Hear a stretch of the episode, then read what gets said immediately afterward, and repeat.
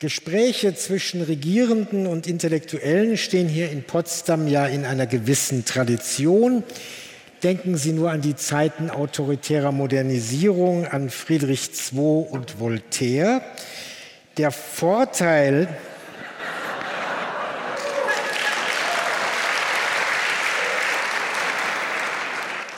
Der Vorteil in einer vielstimmigen Demokratie ist, die Abhängigkeit der Gesprächspartner untereinander ist geringer. Nicht alles hängt an der richtigen Etikette. Vor allem das Gespräch findet öffentlich statt. In Zeiten des Umbruchs haben wir diese Veranstaltung überschrieben. Ein sehr offenes Thema. Wir haben quasi carte blanche. Und deshalb frage ich einfach meine beiden Gäste, was sie an dem jeweils anderen hier, an der jeweils anderen interessiert. Frage ich den Bundeskanzler, was möchten Sie von Juli C. heute brennend erfahren?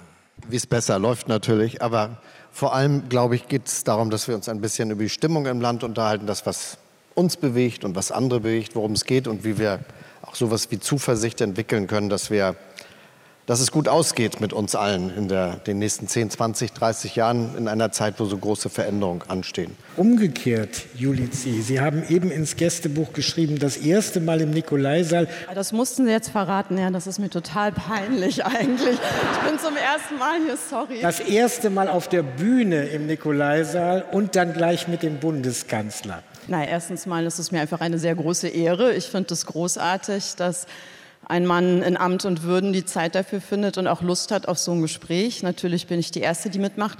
Mich würde ja ähm, tatsächlich vor allem was Persönliches interessieren. Ich stelle mir immer vor, ähm, wie Ihr Leben eigentlich so ausschaut. Sie sind ähm, momentan, glaube ich, der meistgescholtene Mann der Republik machen einen Wahnsinnsjob mit einem Terminpensum. Wenn ich, glaube ich, einen ihrer Tage innerhalb eines Monats absolvieren müsste, wäre ich schon reif für die Reha. Also ich weiß gar nicht, wie man das überhaupt aushält. Und dann habe ich immer das Gefühl, dass äh, hochrangige Politiker ja auch nie jemandem was recht machen können, oder? Also man kann machen, was man will und wird gescholten. Erleben Sie das eigentlich überhaupt so? Und wenn ja, wo nehmen Sie denn diese Zuversicht dann noch her? Also man will doch vielleicht auch irgendwann mal hören, dass jemand auch, weiß ich nicht, ein bisschen zufrieden oder vielleicht sogar dankbar ist, dass es noch Leute gibt, die diesen beschissenen Job überhaupt machen.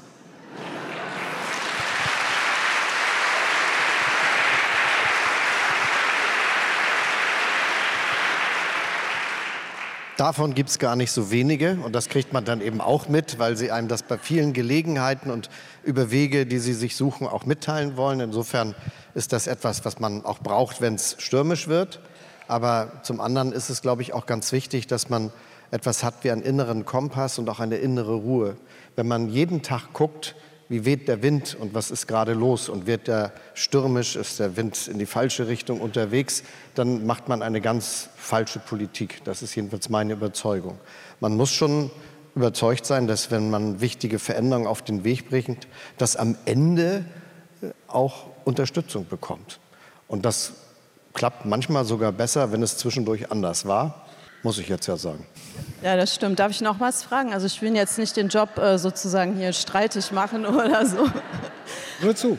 Also ich finde, es gibt so zwei Effekte, die es manchmal ein bisschen schwierig machen, so mit Optimismus und einem konstruktiven Gefühl äh, nach vorne zu gehen. Das eine ist, dass wenn man sozusagen tausend positive Resonanzen bekommt und eine miese, diese eine Miese einem immer so ganz tief reingeht und man das so schlecht vergessen kann, während man die 999 Positiven sofort vergisst. Also kennen Sie den Effekt?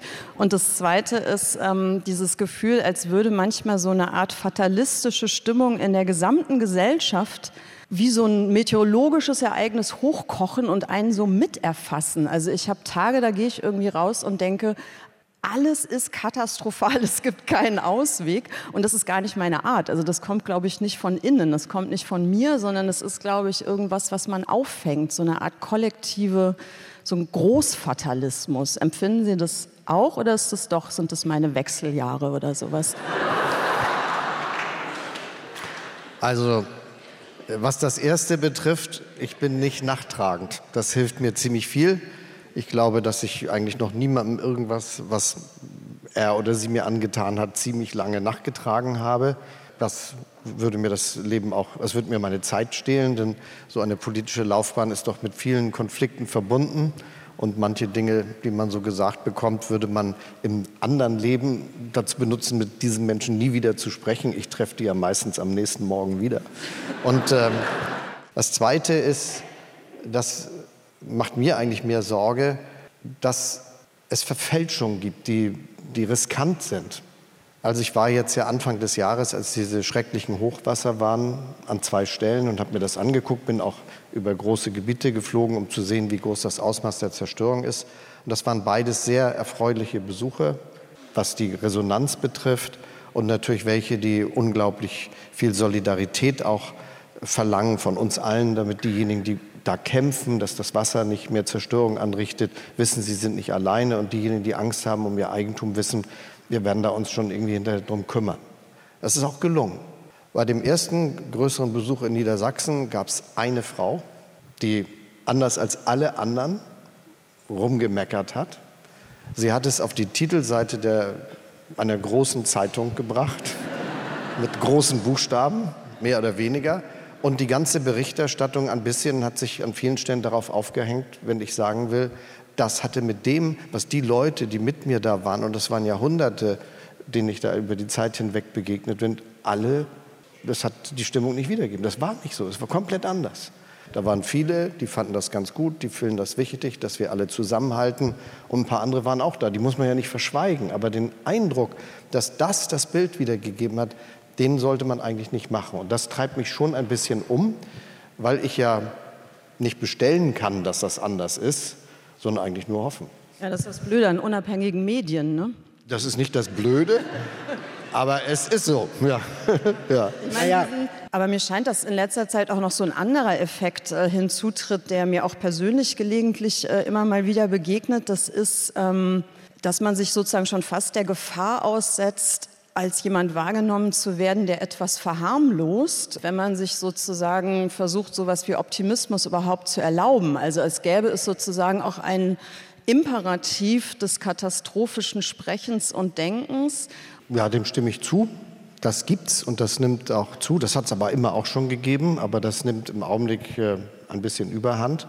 Allerdings auch, weil natürlich die Probleme, mit denen wir gegenwärtig konfrontiert sind, alle ganz schön groß sind. Wir hatten Corona, in vielen Dimensionen, auch was äh, Aufwand, den wir treiben mussten, um unsere Wirtschaft, unser Zusammenleben zu retten, betrifft. Wir haben jetzt den russischen Angriff auf die Ukraine mit all den Konsequenzen, die das ja hat und der Angst, die der Krieg vielen macht. Das gehört dazu. Das ist ein Teil der Unruhe, die viele umtreibt. Und selbstverständlich gehört dazu auch das, was wir an Aufwand treiben müssen, um dem Land bei seiner Selbstverteidigung zu helfen. Dazu gehören viele, viele andere Dinge, die damit zu tun haben, dass wir ziemlich genau wissen, dass wir jetzt richtig was tun müssen, damit unsere Zukunft sicher ist. Aber wir beschreiten einen Weg, der noch nicht beschritten wurde, bei dem wir in 20 Jahren, in 10 Jahren vielleicht schon noch besser sehen können als heute. Das wird hinhauen, aber wir sind eben noch nicht in 10 und in 20 Jahren und müssen diese Zeit über trotzdem ja an der Zukunft festhalten und sie möglich machen. Ich versuche trotzdem nicht damit zu reden und zu sagen, alles wird schiefgehen und alles wird schlimm und alles ist furchtbar, sondern die Dinge, die dafür sprechen, dass wir eine gute Perspektive und eine gute Zukunft haben, zu benennen. Und gleichzeitig achte ich panisch darauf, dass das nicht wie, wie auf Drogen gesetzter Optimismus also klingt, wo man denkt, wovon redet dieser Typ, sondern dass das eher etwas ist, das Zuversicht vermittelt, weil es plausible Anhaltspunkte hat. Die müssen nicht jeden gleich überzeugen, aber wenn wir uns nicht trauen, das, was plausibel dafür spricht, dass wir als eines der reichsten Länder der Welt eine gute Zukunft haben werden, dass wir als einziger G7-Staat mit wenig Staatsverschuldung das irgendwie schon hinkriegen werden und dass wir als äh, Land, das nachdem wir vor 20 Jahren hier hohe Arbeitslosigkeit hatten, im Augenblick nur Probleme hat wegen des Mangels an Arbeitskräften und die höchste Zahl an Beschäftigten, das muss man irgendwie als Basis dafür benutzen, dass Zuversicht durchaus begründet ist. Ja, gibt, mhm, okay. ich möchte auch mal.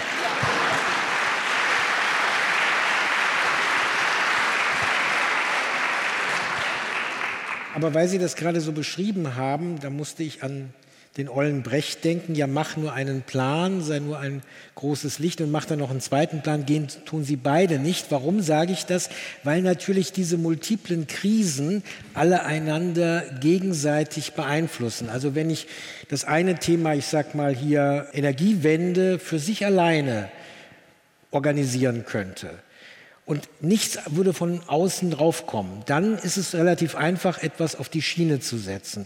Aber die überlagern sich ja alle. Was sind eigentlich Ihre Erfahrungen, wo möglicherweise nicht nur die sich alle behindern, sondern wo weltweit auch eine Erfahrung kommt, gemeinsam mit diesen multiplen Krisen umzugehen? Ich glaube jetzt nicht, dass wir eine UN-Sitzung machen. Jetzt lass uns mal die multiplen Krisen lösen und äh, dann fassen wir einen Beschluss. Das wäre dann so ein Plan, wie ihn Brecht ja, beschrieben. Den machen wir nicht. Den, den machen wir nicht, sondern wir müssen schon das in die Hand nehmen, was wir selbst beeinflussen können. Und da haben wir doch große Möglichkeiten.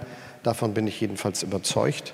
Trotzdem soll man sich die Sachen nicht zu leicht machen. Also ich greife mal das Thema Energieversorgung der Zukunft auf. Wenn wir das hinkriegen, was wir uns vorgenommen haben, und da bin ich mittlerweile nach all dem, was wir beschlossen und bewegt haben, ganz zuversichtlich, dann brechen wir trotzdem mit 200, 250 Jahren industrieller Tradition und Wohlstandsgewinn, die auf Kohle, Gas und Öl beruhen. Und ich finde, wenn wir uns jetzt gemeinsam vornehmen, als Welt so um die Mitte des Jahrhunderts mehr oder weniger CO2-neutral zu wirtschaften, einige ein bisschen später, das ist gleich. Das ist ein Umbruch. Und das Schlimmste, was man jetzt tun kann, ist zu den Leuten gehen und sagen, also merken wir gar nicht. Das stimmt ja nicht. Aber das, was man tun kann, und das würde ich auch in jedem Streit verteidigen, Entscheidungen treffen, die dazu führen, dass es äh, sicher ist, dass wir eine Energieversorgung zum Beispiel haben und eine industrielle Produktion, die CO2-neutral ist und weltweit wettbewerbsfähig. Und das ist aber genau das, was wir tun. Und ich glaube, dass man sich selbst und anderen keinen Gefallen tut, wenn man in der Situation den Eindruck erweckt, als wäre es ein Spaziergang. Das ist es nämlich bestimmt nicht. Was, glaube ich, so arg knirscht, also Stichwort multiple Krise, ist eine Entwicklung, die aus meiner Wahrnehmung schon wirklich vor bestimmt zwei Jahrzehnten begonnen hat. Und die ist wie so ein äh, langfristiger Entfremdungsprozess zwischen den Leuten, die die Politik machen und den Leuten, die sie vertreten. Also ich habe schon vor 20 Jahren das Gefühl gekriegt, wir haben das damals so Politikverdrossenheit genannt und wussten noch nicht so ganz genau, was wir damit eigentlich meinen und wo das hinführen soll. Es war damals eher so eine Art, also ich würde es mal salopp sagen, dass Politik immer uncooler wurde. Also gerade auch jüngere Leute haben so den Eindruck erweckt, ähm, in eine Partei, das wäre so der letzte Ort, wo ich überhaupt eintreten würde. Ja, das ist irgendwie unfein und äh, man soll sich doch vor keinen Karren spannen lassen und man hat sich immer stärker individualistisch identifiziert und, und inzwischen ist es ja aber angewachsen um es mal so ein bisschen pauschal zusammenzufassen, zu so einem doch recht verbreiteten Gefühl, dass sozusagen angesichts der Größe dieser ganzen multiplen Krisen, die ist ja auch nicht nur herbeigeredet, diese Größe, die ist ja auch vorhanden, A, die Gestaltungsspielräume von nationaler Politik so stark verengt sind, dass man sich irgendwie fragt, können wir da überhaupt, ne? Also was sollen wir da überhaupt machen? Werden wir dessen überhaupt noch Herr? Aber ich glaube, das noch viel massivere Problem ist das verbreitete Gefühl, dass die konkreten Politiker, die da sitzen, also Sie und viele andere, die damit befasst sind, der Lage irgendwie nicht gewachsen seien und dass man sich irgendwie, gerade in Ihrem Fall hört man das ja ständig, irgendwie mehr Führung wünschen würde, mehr auf den Tisch hauen, mehr durchregieren, also so eine ja, wie so eine Art Sehnsucht nach wieder autokratischeren äh, Regierungs- nicht vielleicht Formen, aber so einem, so einem Sound, der irgendwie weniger, ne, also weniger Diskurs, weniger Reden, weniger Abwägen, sondern einfach mal ganz schnell viel machen. Und wenn das dann nicht stattfindet, weil das ja auch nicht der demokratische Prozess ist, wird es letztlich den Politikern negativ angekreidet und ähm, nährt eben weiter diesen Vertrauensverlust. Und mein Eindruck, mein persönlicher, ist auch nicht, dass alles, was Deutschland tut und entscheidet, so wahnsinnig schlecht ist und dass es so ganz fatal läuft. Aber ich merke doch immer mehr, wie Leute sich abwenden mit dem Gefühl, äh, die da oben haben ja keine Ahnung und kriegen das nicht hin. Ich meine, wir brauchen ja auch nicht reden über irgendwelche Umfragewerte und Zustimmungszahlen und so weiter. Ist fatal. Ähm, bestimmt auch eine Frage, die Sie schon tausende von Malen jetzt beantworten mussten. Also Sie haben schon gesagt, Kurs halten ist wichtig. Ja, man muss den Weg irgendwie weitergehen. Aber es gibt doch auch ein Anspracheproblem, oder? Muss ein neuer Tonfall gefunden werden? Also braucht man irgendwie eine andere Form von Kommunikation, um Leuten wieder mehr Vertrauen zu geben? Naja, ganz viele Dinge gleichzeitig. Und deshalb äh, ganz kurz, ich glaube erstens, ja, es ist so, dass das äh, seit vielen Jahren ein Thema ist, das mich auch umtreibt. Und das will ich gerne zugeben. Es hat mich schon immer, mir immer schon einen kleinen Stich versetzt, wenn irgendwo an einem Infostand meiner Partei, wo ich gewesen bin, jemand gesagt hat, ja, um mich geht es in der Politik ja nicht. Denn ich bin seit meinem 17. Lebensjahr in der Politik, erst ehrenamtlich und seitdem ich mit 40 Abgeordneter wurde, auch beruflich, weil es um die Leute geht, die das sagen. Und zwar genau den wahrscheinlich oder die, die da das an dem Infotisch sagt. Und deshalb hat es auch für das, was in den letzten zwei Jahren passiert ist, eine ganz, ganz große Rolle gespielt, dass das jedenfalls nicht berechtigt gesagt werden kann. Wir haben Erwerbsminderungsrenten verbessert. Wir haben den Mindestlohn angehoben in einem einen großen Schritt. Der hat sechs Millionen Menschen besseres Einkommen beschert. Wir haben Wohngeld verbessert für Leute, die wenig Geld verdienen bei der Arbeit oder die Rentner sind. Wir haben für Kindergeld und Kinderzuschlag gesorgt. Das letzte hilft Familien, wo das Einkommen nicht reicht. Also viele Dinge, die genau diesen Punkt immer im Blick hatten aus der Perspektive. Und dann natürlich die Frage, wie läuft das wirtschaftlich? Gegenwärtig, wir haben Vollbeschäftigung, ich habe hab das gesagt, ist das große Problem, wie kriegen wir genug Arbeitskräfte? Da haben wir was vorgeschlagen, damit man auch sagen kann, das können wir hinbekommen. Und dann geht es natürlich um die Frage, können die Leute wirtschaftlich zurechtkommen? Deshalb hat sich der Staat mit 500 bis 600 Milliarden Euro zusätzlich verschuldet, um zwei Krisen abzufedern, nämlich erst die Corona-Krise und dann die, äh, den russischen Angriffskrieg und die ökonomischen Folgen auch für unsere Energiepreise und was alles passiert ist. Also da ist schon richtig was gemacht worden, um die Lebensverhältnisse zu stabilisieren mit unglaublichen Risiken für den Staatshaushalt und alles, was damit zusammenhängt. Aber das ist passiert. Und für mich ist es auch ganz zentral, dass bei dem, was jetzt demnächst passiert, die Lebensverhältnisse derjenigen, die arbeiten, ob nun als Selbstständige oder als Arbeitnehmer und Arbeitnehmer, ganz im Mittelpunkt des Politischen stehen. Der zweite Punkt ist die Frage der Ansprache. Und das äh, setzt voraus, dass klare Worte auch gefunden werden können. Denn man kann natürlich immer klar sein, wenn das, was man sagt, keine Bedeutung hat. Da gibt es ganze politische Karrieren, die darauf beruhen, jede Woche einen Vorschlag zu machen, der niemals kommt, was auch keiner mehr erwartet. Ich gucke da mehr so in den Süden Deutschlands, da gibt es einen Ministerpräsidenten, der das zur Perfektion entwickelt hat. Und, ähm, aber jede Woche eine klare Ansage. Dann gibt es natürlich das Problem, dass all das, was wir hier beschrieben haben, ja auch dazu führt, dass das Regieren nicht mehr so ist wie 30, 40 Jahre vorher. Das heißt, man muss sich mit unglaublich vielen Leuten einigen. Und das ist etwas, was die Leute gerne irgendwie weg hätten. Und gleichzeitig wissen sie, es geht nicht. Und dieses Problem kann man nur dadurch lösen, dass man irgendwann mal sagt, so, jetzt haben wir die zentralen Dinge gelöst, über die so viel Diskurse möglich sind. Und jetzt wird das, was wir machen wollen, klar kommuniziert und gesagt und auch mit entsprechender Unterlegung. Und ich glaube, wir sind so weit und deshalb alle, die das verlangen, werden es auch kriegen.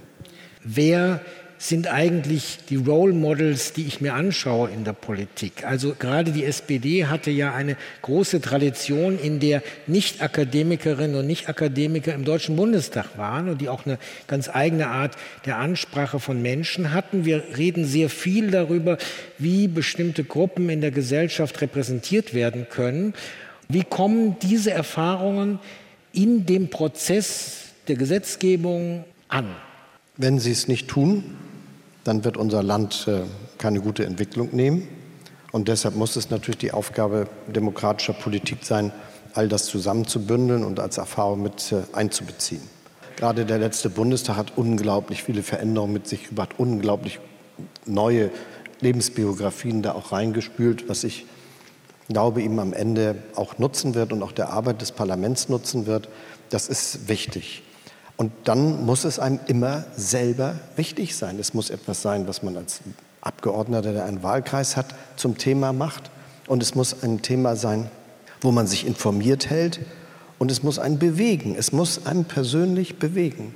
Und meine Biografie ist ja die gewesen, dass ich, bevor ich Abgeordneter wurde, 13 Jahre Arbeitsrechtsanwalt war. Und ich habe Arbeitnehmer und Arbeitnehmer vertreten. Das ich, hat mir großen Spaß gemacht war für mich immer der Weg dessen, was ich wieder machen kann, wenn ich da mal früher rausgeholt worden wäre aus der Kurve. Und es war ja manchmal fast so weit. Also insofern ist das, ist das etwas, was mich selber umtreibt. Das ist mein Thema. Und deshalb finde ich, sollte es für die Politik auch relevant sein, dass wir all diese Perspektiven einbinden, dass wir mit allen diskutieren, dass wir die Erfahrung holen aber wir sollten auch selber wollen, dass es politische Karrieren gibt, wo Leute sich durchsetzen, die eben nicht ein akademisches Studium absolviert haben, wie ich zum Beispiel. Ja, also das ist aber noch zu schwach gesagt. Also ich finde, ähm, Sie haben wirklich vollkommen recht. Also in einer Partei wie der SPD steht es überhaupt nicht gut zu Gesicht, wenn da nur noch Akademiker sitzen. Also das ist wirklich ein ganz massives Problem, weil dieses sich der Leute annehmen und auch zum Beispiel als Arbeitsrechtler für die Belange von Menschen in schwächeren Positionen einzutreten. Das ist natürlich ein absolut ehrenwertes Ziel, das viele Menschen teilen und das ist auch Teil der, der sozialdemokratischen DNA. Aber ich glaube schon, dass gerade dieses diese Vorstellung, dass man sich immer von oben nach unten um irgendwen kümmert. Das verkehrt aber ja die demokratische Grundidee, die eigentlich sagt, dass der Souverän das Volk ist, dass die Staatsgewalt von unten kommt und oben eben die Menschen sind, die das aufnehmen und was daraus machen.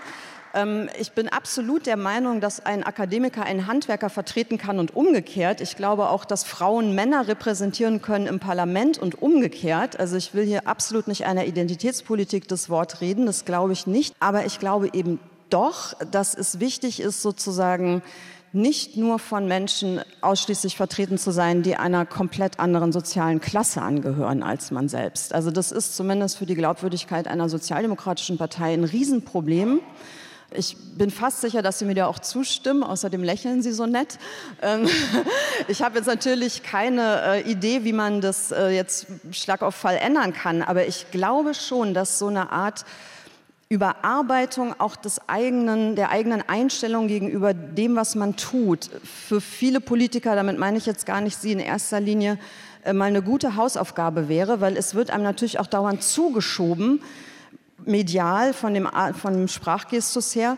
Man müsse ständig sich um die Bürger kümmern, man müsste die auf Augenhöhe ansprechen, irgendwo abholen, als wären das alles so verlorene Kinder, die irgendwie von der Kita nicht allein nach Hause finden. Also da findet schon so eine, auch so eine Infantilisierung statt.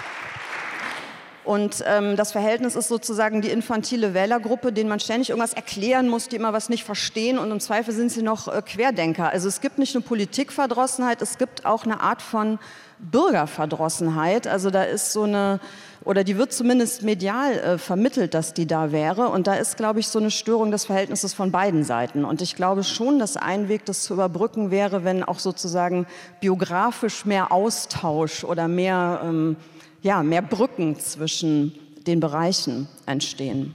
Ich unterstreiche das alles. Also habe ich ja mit Lächeln schon angedeutet, will das aber auch nicht wiederholen, sondern so ist es. Das ist eine ganz wichtige Sache. Ich gebe mir sehr viel Mühe, nie diese Sätze zu sagen, die jetzt eben hier mal vorgeführt worden sind. Und ich glaube, dass ich auch ziemlich gut durchkomme, das fast nie zu ja, machen. Ja, aber Sie sagen, Sie sagen sowas wie Doppelwumms. Das ist doch von Ihnen, oder? Das, das ist von mir. Das ist Und da auch, bin ich auch stolz drauf. Ja, also. Wenigstens das. Aber das ist auch, das ist auch Kita-Sprech, oder? Doppelwumms ist, wenn. Also jetzt mal echt.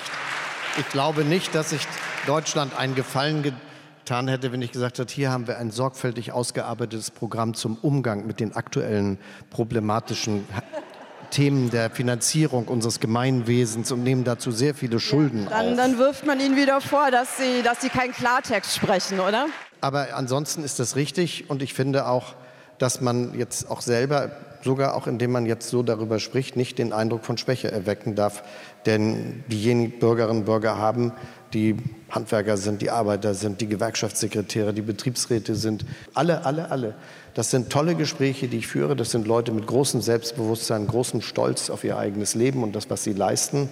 Und das, glaube ich, muss auch immer verstanden werden. Daraus entstehen auch Ansprüche und äh, Dinge, die man verlangen kann, dass Dinge gesehen, gelöst und äh, auch vorangebracht werden. Wir haben uns im Moment einer, also mit so einer kleinen Kurve einer Sache genähert, nämlich die, der Frage, wie sieht etwas, ich sag mal, aus den Zentren, aus den Metropolen betrachtet, vielleicht anders aus als in den Peripherien. Und Olaf Scholz, Sie sind hier bei uns nicht als Bundeskanzler, sondern als direkt gewählter Abgeordneter des Bundestagswahlkreises 61, Potsdam, Potsdam-Mittelmark 2, Teltow-Fläming 2. Nicht googeln, Teltow-Fläming 2 ist Ludwigsfelde. Und die würden sich natürlich bedanken, die kleinen Machnower, wenn man sagt, das ist jetzt ländlicher Raum. Aber schon da ist der Blick möglicherweise auf bestimmte Fragestellungen anders als in der Hauptstadt. Ich muss einmal loswerden, die meisten Bundestagsabgeordneten haben ländliche Wahlkreise. Irgendwer wird da immer direkt gewählt. Also das muss man, glaube ich, sich auch einmal noch mal sagen. Ich finde, dass es äh, aber wichtig ist, all diese Lebensverhältnisse zu betrachten und sich darum zu kümmern. Und äh, noch bevor ich hier gewählt wurde, ich, äh, war ich eingeladen von einer Bürgerinitiative, die sich für den Erhalt eines Feldes eingesetzt hat, damit da kein Autobahnparkplatz entsteht. Es gibt hier Landwirtschaft, es gibt sie überall in Deutschland. Und ich finde, da darf man, muss man sich auch selber aktiv, indem man Betriebe anschaut, mit den Leuten redet, darum kümmern. Und ich mache das, andere machen das auch. Nicht alle, aber doch viel mehr, als man denkt, will ich jetzt mal für alle zusammen äh, schützend sagen. Sie haben jetzt zweimal kümmern gesagt. Ja. In einer Antwort. Ja. Ich, ich, ich gestehe. Es wäre, es wäre meine Hausaufgabe, äh, einen ganzen Tag lang in allen Gesprächen, die Sie führen müssen, kein einziges Mal das Wort kümmern zu verwenden. Aber also Spaß, bei, schaffen Sie, Spaß beiseite. Also ich glaube, ähm, was ein gutes Zeichen tatsächlich ist, dass ähm, sich da vielleicht auch wieder ein Weg für ein anderes Verhältnis von Politik und Bürger anbahnen könnte, auch wenn es natürlich jetzt akut wieder zu einer Situation äh, vielleicht führt, wo viele Menschen das Gefühl haben, oh Gott, auch das noch. Ähm, ich meine jetzt Streiks und dergleichen. Jetzt äh, entsteht hier auch noch Wirrwarr, weil äh, alle möglichen Protestler auf die Straßen gehen. Ich muss sagen, dass ich die ähm, aktuelle ja an ganz verschiedenen Bereichen aufkommende Meinungsäußerungen sozusagen von der Straße und eben auch gerade vom ländlichen Raum, den Sie angesprochen haben, Stichwort jetzt die Bauernproteste, ganz unabhängig, äh, wie man persönlich jetzt zu der einen oder der anderen Forderung stehen mag, ob man das so oder so findet. Ich finde es grundsätzlich gerade ist es etwas, was mich eher optimistisch stimmt, dass das passiert, weil ich glaube, dass das so eine Art Wiederbelebung dieser Ursuppe von Demokratie ist, also das Gegenteil von dieser Kümmerermentalität, also eher dass auch Menschen, ähm, die im Land nämlich, also die Menschen im Land, sozusagen ihre demokratische Berechtigung und ihre Mitsprachemöglichkeit wieder neu entdecken. Also dass sie eben nicht dazu verdammt sind, immer darauf zu warten, dass sie gesehen werden, abgeholt werden, Aufmerksamkeit bekommen oder Anerkennung für ihre Lebensleistung oder was man jetzt alles von Politik erwartet, sondern dass es ja keine Einbahnstraße ist, sondern dass die Botschaften ja von unten kommen. Und wenn es gelingt, und das finde ich klappt ja momentan auch gar nicht so schlecht, äh, zu signalisieren, dass es ernst genommen wird, also wenn man gut damit umgeht, glaube ich, kann das auch wie so eine kleine, wie so ein Vitaminbooster doppelwumsartig äh, für die ähm, für, für das politische Miteinander sein bei uns. Dann dürfen aber wir Journalisten nicht sagen, oh, die Bauern protestieren, da fragen wir doch mal Juli C., was ist da los? Die wohnt auf dem Dorf. Ich, nur dieses eine will ich, dieses eine Zitat von Ihnen will ich bringen, weil es zeigt, dass Literatur manchmal viel früher Dinge wahrnimmt, als wir in der großen öffentlichen Debatte haben. Die Gesellschaft hat uns vergessen. Sie denkt, Essen gäbe es überall. Essen sei eine Selbstverständlichkeit. Man muss ja nur in den Supermarkt gehen. Aus dieser Perspektive sind Bauern ein lästiger Anachronismus. Wir sind eine nörgelnde Berufsgruppe am Rand der Wahrnehmungsschwelle. Nicht auf einer Bauerndemo gesagt, sondern die Aussage der fiktiven Bäuerin Theresa im Roman Zwischenwelten Anfang 2023 erschienen, lange bevor es in die Hauptnachrichten kommt. Das ist so ein Punkt, wo wir merken, welche Sensibilität wir auch jenseits der Berichterstattung oft brauchen, wenn wir in die Nähe und die Ferne schauen. Ja, und äh, ich will dem, so ist es und ich finde auch, dass es wirklich kein Thema der Aufregung ist, dass die Bauern jetzt protestiert haben. Das steht ihnen zu und das haben sie gemacht und wir haben gute Gespräche, das will ich ausdrücklich dazu sagen und glaube ich, kriegen da auch gemeinsame Perspektiven hin. Und das gehört zur Demokratie dazu. Wir werden jetzt mal eine kleine Fragerunde hier probieren. Es ist hier jetzt nicht wirklich eine Fischbowl-Aufstellung im Nikolaisaal. Wir hatten ja gerade, wie schön prophetisch, die Frau C. in ihren Romanen Probleme der Gesellschaft anspricht. Lesen Sie Ihre Bücher, Herr Scholz? Ich habe Bücher von Frau C. gelesen, ja. Und gerne. Warum wird so jemand nicht als Berater der Regierung, äh, weil das, das kommt jetzt vielleicht für mich lustiger rüber, als es gemeint ist. Meine Sorge ist manchmal, dass der Zulauf eben der AfD auch mit den regierenden Parteien zu tun hat. Und das finde ich dann traurig. Da frage ich mich, also ein guter psychologischer Berater müsste doch in der Lage sein, das zu verhindern. Also, wir reden hinterher mal miteinander. Auf alle Fälle will ich die Frage nutzen, um etwas zu sagen zur AfD und den extremen Rechten in unserem Land und dem Wachstum an Stimmen und Zustimmung, die sie bekommen. Ich finde das furchtbar. Ich glaube, dass das eine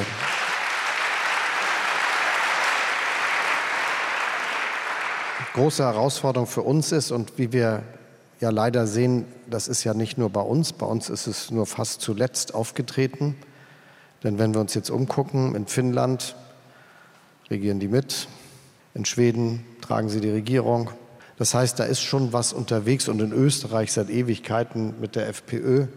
Seit Ewigkeiten haben wir diese Entwicklung und nun ist sie eben auch bei uns und das ist etwas, das mich schwer bedrückt weil es natürlich zwei Aspekte gibt. Der eine Aspekt ist, und da muss man sich sehr klar positionieren, es gibt Leute, die unterstützen diese Partei, weil sie genau das, was ihr Recht an ihr Rechtsextrem ist, richtig finden. Und da muss man gegenhalten und sagen, das können wir nicht akzeptieren. Und ich bin froh, dass so viele Bürgerinnen und Bürger Gelegenheiten gesucht haben, das auch selber zum Ausdruck zu bringen.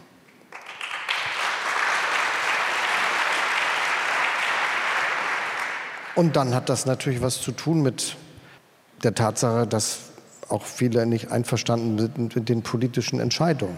Zum Beispiel, dass wir die Ukraine unterstützen. Da gibt es Leute, die das anders sehen. Zum Beispiel, dass äh, wir den Klimawandel aufhalten wollen. Da gibt es Leute, die sagen, gibt es den überhaupt und muss man das tun und gleich jetzt? Und äh, natürlich gilt das auch für viele andere Fragen. Und da muss man politisch Vorschläge machen, die es vielleicht möglich machen, dass einige sagen, könnte ja doch klappen mit der Modernisierung unseres Landes und dem Aufhalten des Klimawandels zum Beispiel. Aber es wird welche geben, die da nicht einverstanden sind und dann gucken, wie machen sie das jetzt mit ihrem Wahlverhalten. Trotzdem, um die darf, muss und soll gekämpft werden. Das gehört in der Demokratie für alle demokratischen Parteien dazu. Aber Juli C., diese Frage nach der Performance von Regierenden, die mit ein Grund dafür sind, dass Menschen sich abwenden. Und Jetzt haben Sie mir gerade meine Pointe geklaut, aber. Ja, ich darf doch auch mal was. Ja, klauen. unbedingt. Ich gebe es dann am Eingang wieder, wieder zurück. Weil Sie ja eben gerade so als die mögliche Beraterin, Politikberaterin, dann können Sie leider nicht mehr diese großartigen Romane schreiben, weil Sie ja. Dann schreibe ich die erst recht, wenn ich den Job ein paar Jahre gemacht habe. Also ich glaube, wir müssen zum Teil akzeptieren, dass es diese eine Stellschraube, die wir einfach nur drehen müssten und dann wäre das erledigt. dass es die einfach nicht gibt, weil wir es wahrscheinlich doch zu tun haben mit einer wellenförmigen Zurück, also eine Antwort sozusagen auf eine lange Phase, in der wir sehr schnell mit neuen Ideen vorangegangen sind. Und ich meine jetzt nicht die Krisen oder die Herausforderungen der letzten Jahre, sondern ich meine grundsätzliche gesellschaftliche Umbauprozesse, das Rollenverständnis von Mann und von Frau, Arbeitsverhältnisse. Nichtsdestoweniger können wir uns ja auch nicht hinstellen und sagen, naja, dann ist es halt so, dann kann man eh nichts machen, weil das ist halt irgendwie der Weltgeist, das geht auch nicht. Und ich glaube, wenn ich mal diesen Job als äh, psychologische Politikberaterin kurz einfach mal annehmen darf, hier an dieser Stelle ähm, für den Herrn Scholz, der freut sich schon. Dem wird nämlich die ganzen Tag lang sagen ihm nämlich alle, wie er seinen Job zu machen hat. Das ist nämlich der Inhalt der meisten Gespräche, die sie führen. Ich weiß. Ähm, ich mache das jetzt auch. Also also ich glaube, wichtig wäre zum Beispiel, Sie haben gerade zwei Beispiele gesucht für Menschen, die AfD wählen, aber in Wahrheit jetzt sage ich mal keine krassen rechtsradikalen Überzeugungen teilen. Ich glaube ja, ohne dass ich da jetzt eine private Studie angestellt hätte, also mehr so aufgrund anekdotischer Empirie aus meinem Umfeld im sehr ländlichen Raum, dass der wirklich krass rechtsradikale und in dieser Form auch unerreichbare Anteil extrem klein ist der Anteil, ja, sie zischen, ich sage, es ist anekdotische Empirie, der Anteil von Leuten, die AfD wählen, ist aber sehr groß. So. Also dann haben sie jetzt gesagt, ja, was sind das dann für Leute? Und dann kam gleich so ein Beispiel wie, wie, ja, die, die glauben nicht an den Klimawandel. Und das ist, glaube ich, nicht gut, wenn man sozusagen dann Labels schafft die in diese, ähm, also das ist halt so ein Label, naja, dann sind das halt Querdenker. Dann sind es wahrscheinlich, ich weiß, das haben sie nicht beabsichtigt, aber das kommt so rüber. Ja? Also wenn das sozusagen das Beispiel ist, warum wählen die vielleicht AfD? Naja, weil die den Klimawandel leugnen. Das ist, glaube ich, als Analyse nicht richtig und als äh, kommunikative Botschaft ist es ganz falsch. Man muss, glaube ich, irgendwie versuchen, so eine Gradseilwanderung zu schaffen, als öffentlicher Sprecher erst recht, dass es schon eine Berechtigung gibt, Dinge anders zu sehen. Es gibt auch eine Berechtigung, stark konservativ und auch rechtskonservativ zu denken. Das ist für sich genommen nicht böse. Das ist in anderen Ländern total normal. Also bei uns ist rechts per se ja schon fast ein Schimpfwort. Was man, glaube ich, schaffen muss, ist sozusagen nicht eine große Kiste stehen zu haben, in die man dann bewusst, unbewusst, versehentlich alle einmal mit abräumt, sozusagen, weil man das immer wieder hört, dass Leute, die das Gefühl haben, sie wurden in den letzten Jahren, weil sie Corona-kritisch waren, weil sie Ukraine-kritisch waren, weil sie vielleicht auch bei der Energiewende Punkte haben, mit denen sie nicht einverstanden sind, dann sehr pauschal medial eben so einer Sorte von Mensch zugeschlagen, ja, die eh Querulanten sind, nichts verstehen, nicht mitgehen wollen und so weiter. Wenn einem das entgegenkommt als Zuschreibung, ist die Bereitschaft zu sagen, naja, wenn ich dann kann ich auch gleich die anderen wählen. Ne? Also dann entsteht Trotz und ähm, also das macht es zumindest nicht besser. Aber genau das war das Anliegen dessen, was ich gesagt habe, nämlich, dass man jetzt nicht alles in einen Topf werfen darf, sondern dass es auch Themen gibt, wo einfach einige Bürgerinnen und Bürger anderer Meinung sind. Und ich unterstreiche, man kann in diesen Fragen anderer Meinung sein als die Regierung sowieso, aber auch als das, was vorherrschend von allen möglichen diskutiert wird. Und ich habe ja vorhin schon, als wir losgelegt haben mit unserem Gespräch, sehr präzise gesagt, das ist schon eine Nummer, was wir da gerade machen. Wir steigen aus einem industriellen Modell aus, das 200, 250 Jahre alt ist und dass da Fragen sind und Zweifel und dass äh, nicht alle Dinge, die damit verbunden sind, von allen gleich betrachtet werden. Das finde ich in Ordnung. Und der Sinn meiner Rede war genau für diese Sicht zu werben, dass wir das jetzt nicht alles so über einen Kamm scheren, dass man nicht mehr politisch streiten kann über all diese Fragen. Denn das muss gehen und das ist auch eine Sache, die dringend notwendig ist, damit man sich eben nicht gar nicht gehört fühlt. Das ist ja das, worum es geht. Was wir machen können, ist demokratische Institutionen stärken gegen Versuche, sie möglicherweise zu entern. Äh, heute ist der 30. Januar 2024, der 91. Jahrestag der verfassungskonformen Machtübertragung an Adolf Hitler 1933. Jetzt wird unter anderem nachgedacht, wie können wir eine Institution, um die uns viele andere Nationen beneiden, nämlich das Bundesverfassungsgericht, möglicherweise durch eine Veränderung des Bundesverfassungsgerichtsgesetzes so stark machen, dass es nicht, wie wir das beispielsweise in Polen erlebt haben, in eine Schieflage kommt. Deshalb meine Frage an die, das Mitglied des Brandenburgischen Verfassungsgerichtes und andererseits auch an den Bundeskanzler oder genauer gesagt an den Abgeordneten des Wahlkreises 61, der darüber ja auch abstimmen wird. Ist der Weg, der jetzt vorgeschlagen wird zwischen den Parteien, nämlich nicht mehr über einfache Mehrheiten dieses Gesetz zu ändern, ist das etwas, was ein Weg ist, um diese Institution zu stärken? Soll ich es erklären? Bitte. Also ähm, wir in Brandenburg sind da ja absolute Vorreiter. Denn hier im Land ist es tatsächlich so, dass die Richter des Landesverfassungsgerichts mit ähm, Zweidrittelmehrheit gewählt werden und dass diese Regel dass das so ist, auch Verfassungsrang hat, sodass man die nicht einfach abschaffen kann.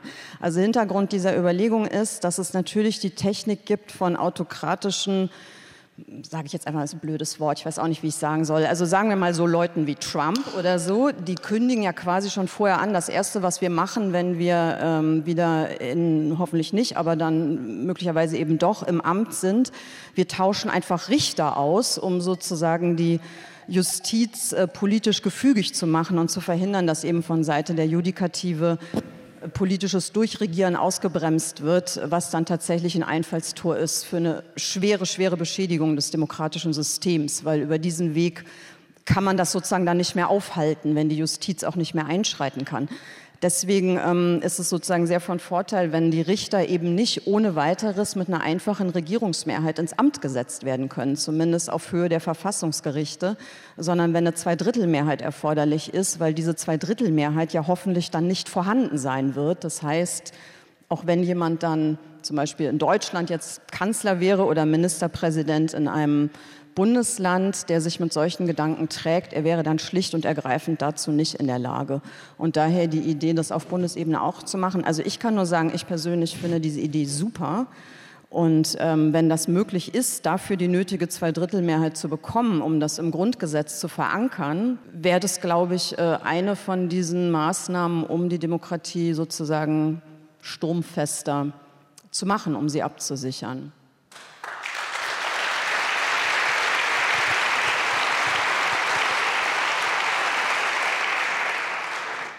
Dem will ich nicht viel hinzufügen. Ich glaube, es ist eine gute Debatte, die jetzt stattfindet über die Frage, wie wir auch das Verfassungsgerichtsgesetz sicherer machen können, dass das nicht geändert werden kann. Das ist ja das, was wir gegenwärtig im Bund diskutieren, weil wir haben doch schon sehr stabile Institutionen in Deutschland geschaffen, die auch eine zu große Einseitigkeit vermeiden hilft. Und Ausgewogenheit auch bei der Zusammensetzung zum Beispiel unseres Verfassungsgerichts und der Bundesobergerichte äh, möglich gemacht hat in den letzten Jahren. Und wenn wir diese Traditionen sichern wollen, dann ist das, wie ich finde, ein guter Fortschritt. Ich sage aber hier noch den Satz, ich bin überzeugt, dass die Mehrheit der Bürgerinnen und Bürger, die ja ganz offensichtlich anderer Meinung ist als äh, die extremen Rechten, dass die das sowieso verhindern werden, dass solche Möglichkeiten genutzt werden könnten. Ihr Wort in Gottes Ohr an dieser Stelle.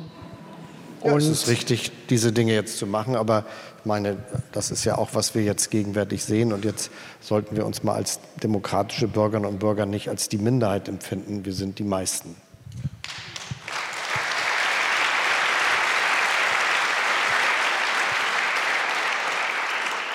Äh, mein Name ist Benedikt, ich bin 18, ich bin Schüler. Was mich heute hergebracht hat, sind zwei Dinge. Sie, Herr Olaf Scholz, und Sie, Frau Julie C., weil wir Sie gerade im Deutschunterricht haben. ähm,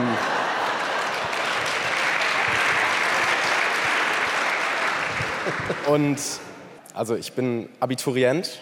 Dieses Jahr ist quasi mein letztes Schuljahr und die Zukunft beginnt. Und das beginnt mit den Landtagswahlen in Brandenburg.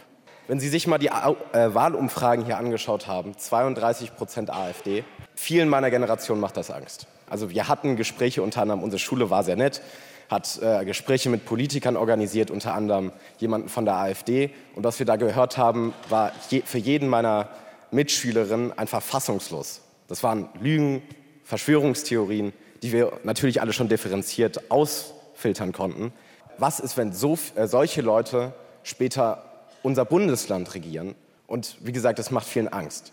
Und in dem Rahmen hatten wir dann auch die Debatte im Unterricht, sollten Politiker Schülern näher treten, indem es zum Beispiel verpflichtende Aufklärungsgespräche mit Bundestagsabgeordneten, Landtagsabgeordneten, mit Schülern. Nicht, es geht nicht unbedingt um die Bevölkerung, sondern es geht vor allen Dingen darum, dass Schüler zu Gesprächen eingeladen werden, wo ein Bundestagsabgeordneter vorne sitzt, vielleicht ein paar Fragen beantwortet oder sowas, äh, dass das durchgeführt werden. Erstens, ich komme ziemlich oft vorbei an Schulen und äh, habe das immer in den letzten Jahren, in denen ich als Politiker ein Wahlamt hatte, gemacht, dass ich mich einladen lassen habe und solche Diskussionen geführt habe. Ich kann nur unterstreichen, das hat einen großen Effekt und einen großen Sinn. Und das Zweite, aus dem Grunde lade ich immer wieder zu Veranstaltungen ein. Ich mache das regelmäßig, viele, viele Male im Jahr. Und um die Frage dann auch zu beantworten, wenn ich eingeladen werde, komme ich sowieso. Zum einen mal finde ich das echt erstaunlich. Ich habe das richtig verstanden, dass ein AfD-Abgeordneter bei euch an der Schule eingeladen wurde, um zu reden? Unsere Geschichtslehrerin äh, ist sehr engagiert. Mhm. Und äh, die wollte uns mal das breite Spektrum aller Landtagsabgeordneten beibringen. Also ich finde es wirklich erstaunlich und vor allem auch, was du als Konsequenz daraus erzählt hast, nämlich nicht etwa, dass äh, der, dieser Mann es jetzt geschafft hat, euch alle zu verführen und äh, zu AfD-Wählern umzukrempeln, sondern dass sozusagen ihr als mündige Rezipienten von diesem Auftritt vor den Kopf gestoßen wart, was für ein absurdes Zeug der da erzählt hat. Das zeigt ja im Grunde, dass ähm, so ein gewisses Zutrauen, dass demokratische Bürger das auch entscheiden können oder auch bemerken können, was jemand erzählt und ob das Sinn ergibt oder nicht und ob das vielleicht völlig abwegig ist. Ähm, also dass man ein Stück vielleicht auch rein vertrauen kann und tatsächlich auch öfter Gelegenheiten bräuchte, wo Leute aus diesen Reihen auch die Möglichkeit haben, sich selbst zu entlarven, weil sie eben bei solchen Gelegenheiten sprechen. Ich fand es ganz interessant, weil die allgemeine Strategie, glaube ich, eher ist, diese Kontakte sozusagen zwischen AfD-Menschen und zum Beispiel Schülergruppen eher gar nicht herzustellen, um sozusagen die Schüler zu schützen oder so. Das andere, was ich noch mal kurz dazu sagen will, das soll jetzt nicht belehrend klingen. Ähm, ich meine damit auch jetzt absolut nicht dich und nicht euch Schüler, aber vielleicht so ein bisschen an Adresse von Schulen oder auch Kultusministern, die Lehrpläne machen, äh, gesprochen. Also wir haben ja in weit in Deutschland eine super durchlässige Demokratie. Also man kann zu Parlamentsdebatten in den Reichstag gehen, man kann sich da auf die Zuschauertribüne setzen, sich das anhören. Die meisten Abgeordneten haben Büros, die behaupte ich mal, durchgehend besetzt sind, wo man immer hingehen kann. Also das ist wie ein Friseur. Ja? Also da ist eine, ähm, also nicht, dass man jetzt einen Haarschnitt kriegen würde, aber da ist sozusagen... Nee, das klappt nicht. Ja. Das würde ich auch nicht empfehlen. Weil Friseur... Also da ist zumindest eine Tür, die ist sozusagen offen. Also man kann sich auch anrufen und einen Termin machen, aber man könnte theoretisch auch einfach vorbeikommen. Frau C., Sie haben von äh, Kitasprech gesprochen mit dem Doppelwumms, aber ähm, was ist mit AfD-Sprech, wie zum Beispiel das Wort Identitätspolitik, die dann wiederum nur gilt für die 25 bis 30 Prozent mit Migrationsgeschichte, aber eben nicht für Identitätskultur mit Tannenbaum. Aus meiner Sicht beginnt die ähm, Auseinandersetzung damit nicht nur mit dem Zeigefinger auf die AfD, sondern eben auch in den eigenen Reihen. Eine direkte Auseinandersetzung mit Vorurteilen, Diskriminierungskritik und dem Perspektivwechsel mit Menschen, die sich gerade zu Tode ängstigen.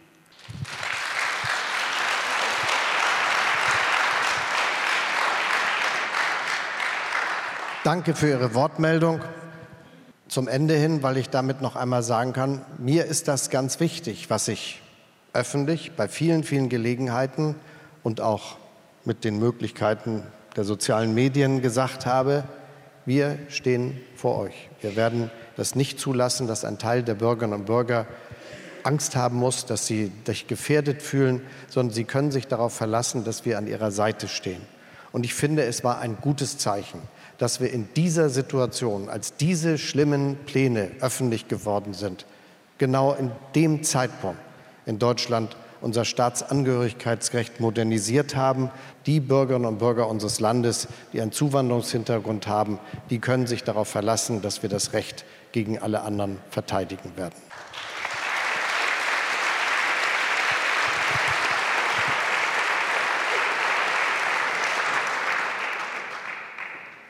Unsere Veranstaltung wird auf verschiedene Weise dokumentiert, vollständig auf YouTube durch den Kanal des Brandenburgischen Literaturbüros und als redigierte Version zum Lesen im Philosophiemagazin, damit wir ein bisschen anknüpfen können an Friedrich II und Voltaire.